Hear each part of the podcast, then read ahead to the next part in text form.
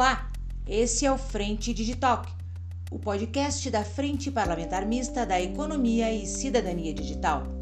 Aqui nós conversamos todas as semanas com parlamentares e especialistas sobre tecnologia e políticas públicas. O Digitalk de hoje é sobre conectividade nas escolas.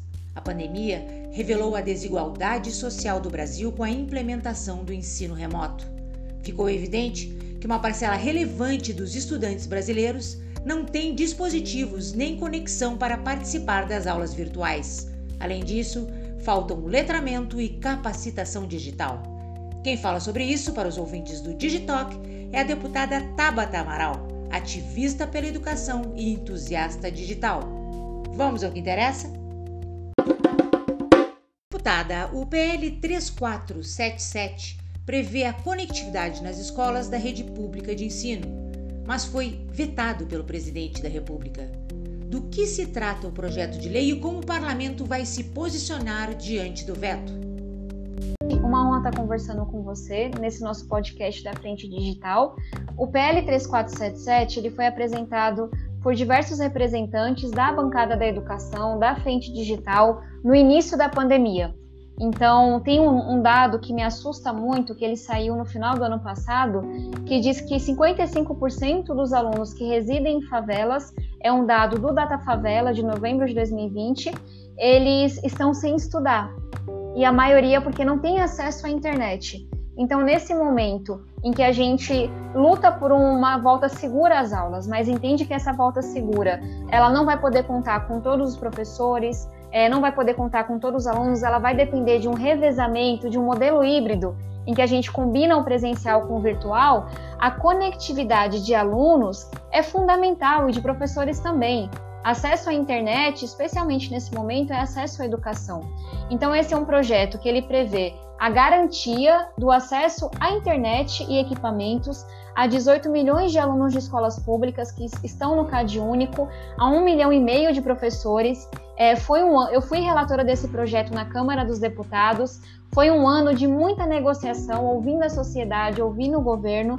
Infelizmente, nós fomos surpreendidos com o veto do presidente da República a esse projeto e estamos mobilizados para derrubar esse veto. Nós teremos uma sessão no Congresso na próxima terça-feira. Eu estou muito confiante que vamos sim derrubar esse veto e o mais importante é que a gente possa priorizar a educação e isso passa pela garantia de conectividade. Então, já passou da hora da gente entender que acesso à internet, especialmente nesse contexto da pandemia, significa acesso à educação. A senhora, em 15 de abril, aprovou, conseguiu aprovar um requerimento para mostrar uma, pra uma realização de uma audiência pública para tratar sobre práticas exitosas no ensino remoto que estão ocorrendo no Brasil, justamente para orientar a regulamentação desse PL. Uhum. que práticas são essas? O que, que a gente uh, já existe no Brasil que possa ser de exemplo? Assim? Simone, é, essa foi até uma preocupação que eu, eu fui relatora desse PL, o 3477, aqui na Câmara, e foi uma preocupação que eu trouxe no meu relatório esse nosso Brasil é gigantesco e ele é muito diverso. Então a gente tinha que pensar um projeto em toda a sua tramitação que desse conta dessa diversidade. Então vou trazer alguns exemplos.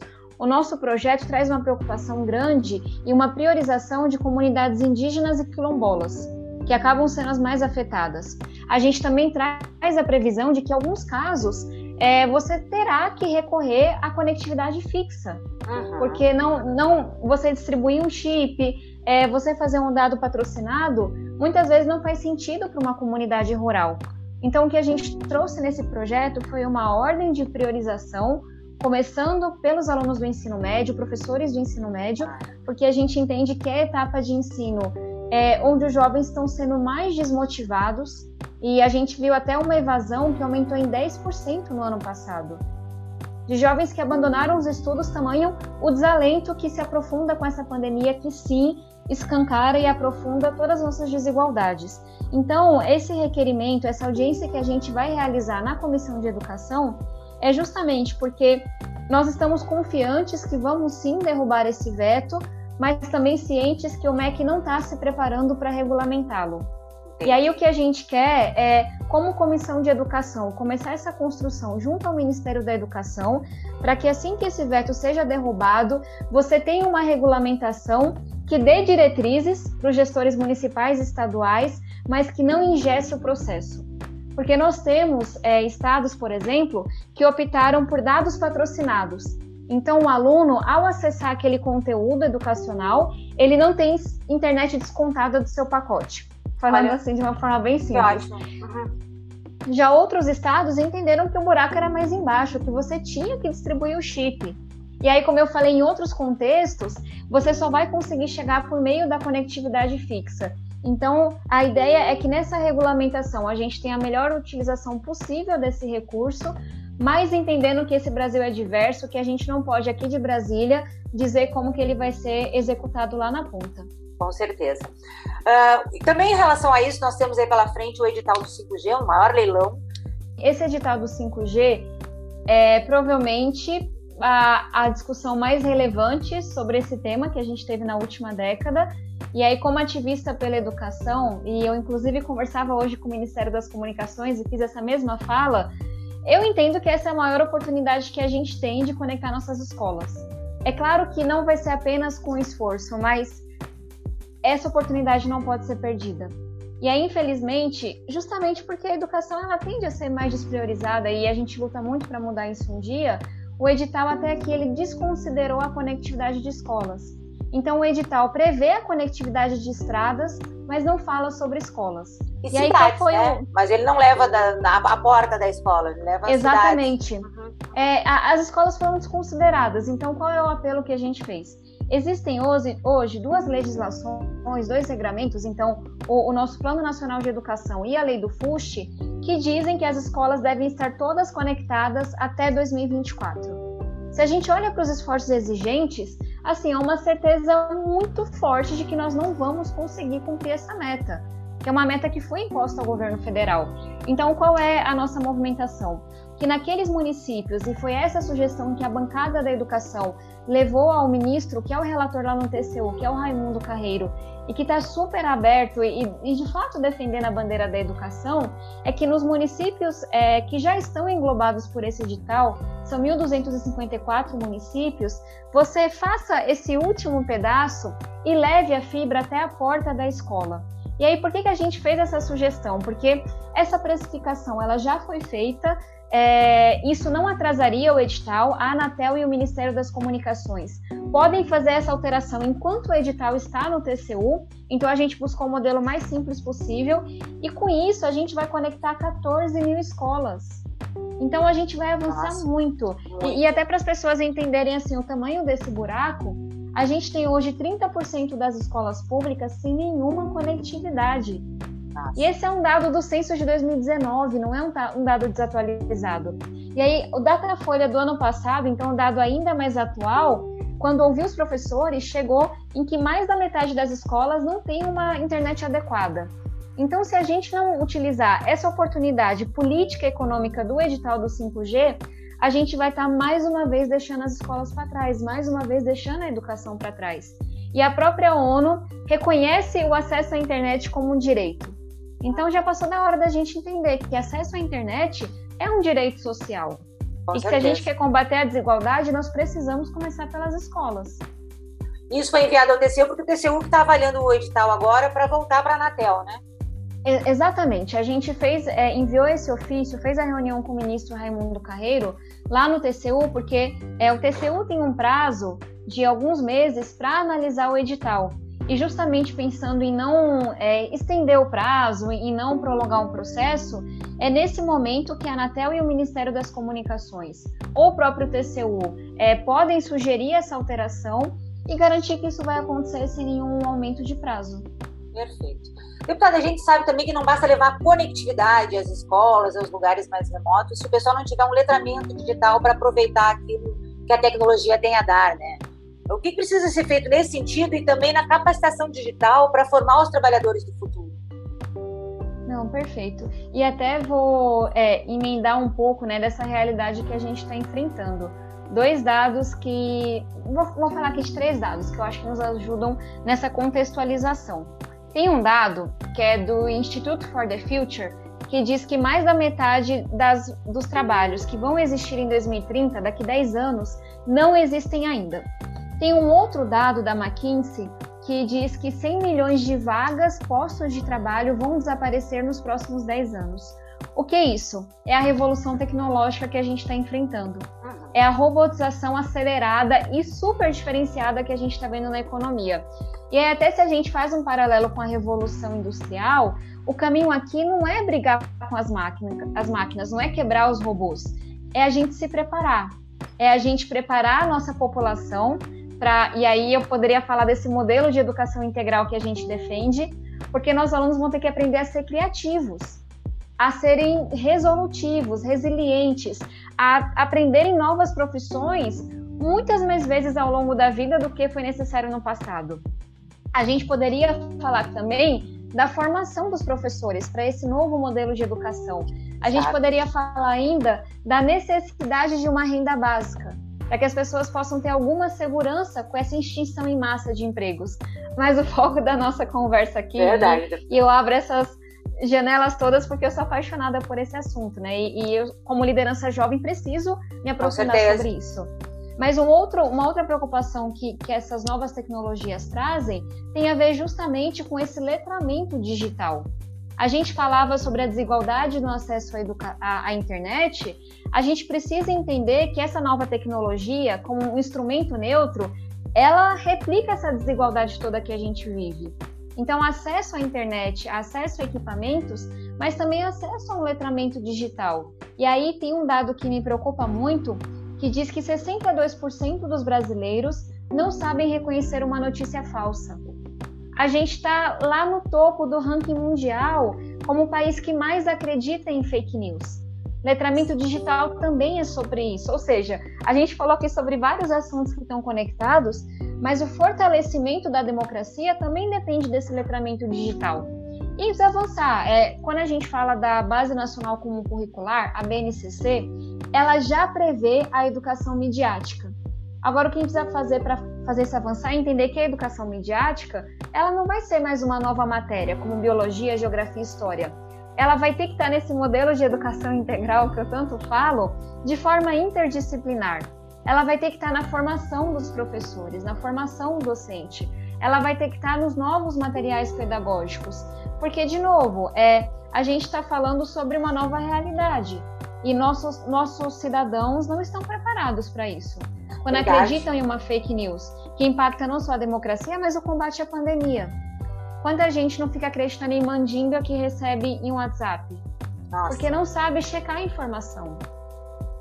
E ainda por cima, cada dia a tecnologia apresenta novos recursos, né? Inteligência artificial, realidade aumentada, realidade virtual, tudo isso ele pode ser usado para educação né? e, pro, e, e para o futuro do trabalho.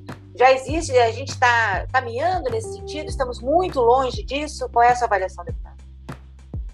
Olha, é, eu sempre reforço, a, as novas tecnologias são instrumentos.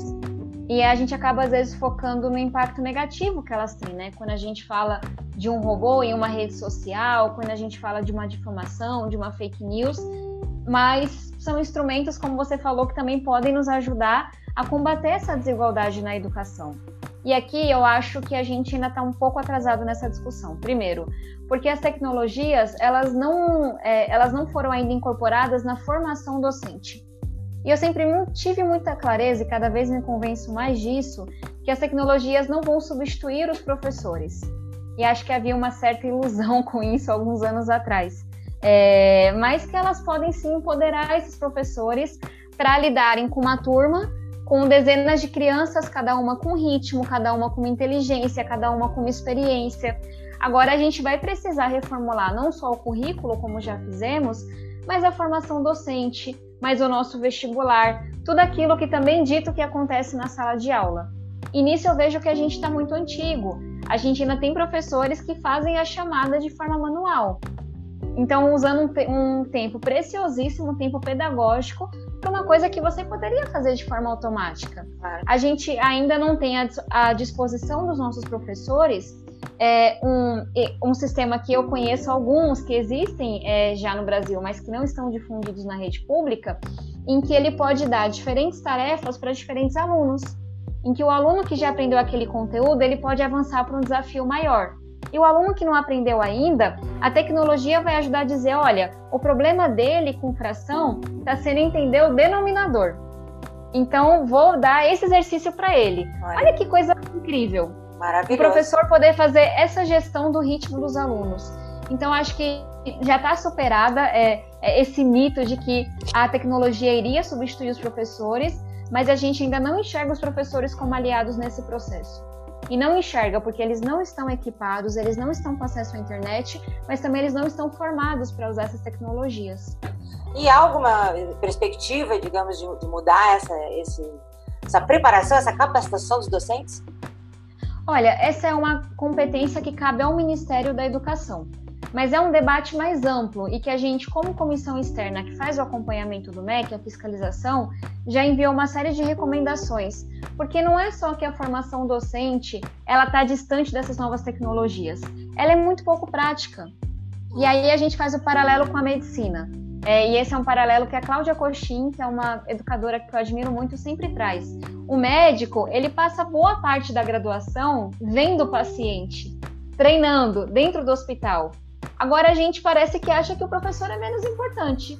E aí bota ele para estudar a história, a sociologia, a filosofia da educação, que são importantes, mas em nenhum momento entende que ele tem que ir para a sala de aula, que ele tem que aprender a ensinar, que ele tem que conhecer as diferentes ferramentas e métodos pedagógicos que existem. Então essa é uma discussão que não cabe ao Congresso. E eu acho que é importante que algumas discussões realmente não caibam ao Congresso. Mas o MEC vai precisar ter coragem para enfrentar, inclusive é, algumas organizações do ensino superior, mas para dizer, olha, essa profissão é tão importante que ela precisa ter mais prática. Que esse profissional tem que ser amparado desde o dia zero para ir para a sala de aula, para aprender é, e, e ter ao seu dispor várias ferramentas e vários caminhos para ensinar aquele mesmo conteúdo. Perfeito, muito obrigada. As minhas perguntas foram todas atendidas. A senhora teria alguma uh, colocação relevante que tenha faltado perguntar? Diga. É, do meu lado, Simone, só pedir para a população acompanhar essas discussões. Eu sei que a gente está passando por uma pandemia duríssima. É, todos nós, a essa altura, já conhecemos pessoas muito queridas que faleceram por Covid-19 e a educação que, via de regra, já não entra do debate, está ainda mais esquecida. Então, é um apelo para que, apesar da dor, apesar da dureza desse momento, para que a gente se lembre que a nossa recuperação depende da educação a nossa recuperação social, a nossa recuperação econômica. Então, que a gente consiga acompanhar esses debates. Não vamos deixar o edital do 5G, é, enfim, ser finalizado sem olhar para a educação. Não vamos deixar que esse veto ele permaneça. A gente tem que derrubar esse veto. Então, só para que é, nesse momento desafiador a gente não, não siga o ritmo natural das coisas e deixe a educação de lado. A educação é fundamental. É só por meio dela que a gente vai sair, vai sair desse momento tão difícil. Então, um apelo para que as pessoas possam acompanhar, possam contribuir com essas discussões e que a gente sempre coloque a educação na frente. Esse foi mais um Frente Digital. Acompanhe aqui tudo sobre o ecossistema digital.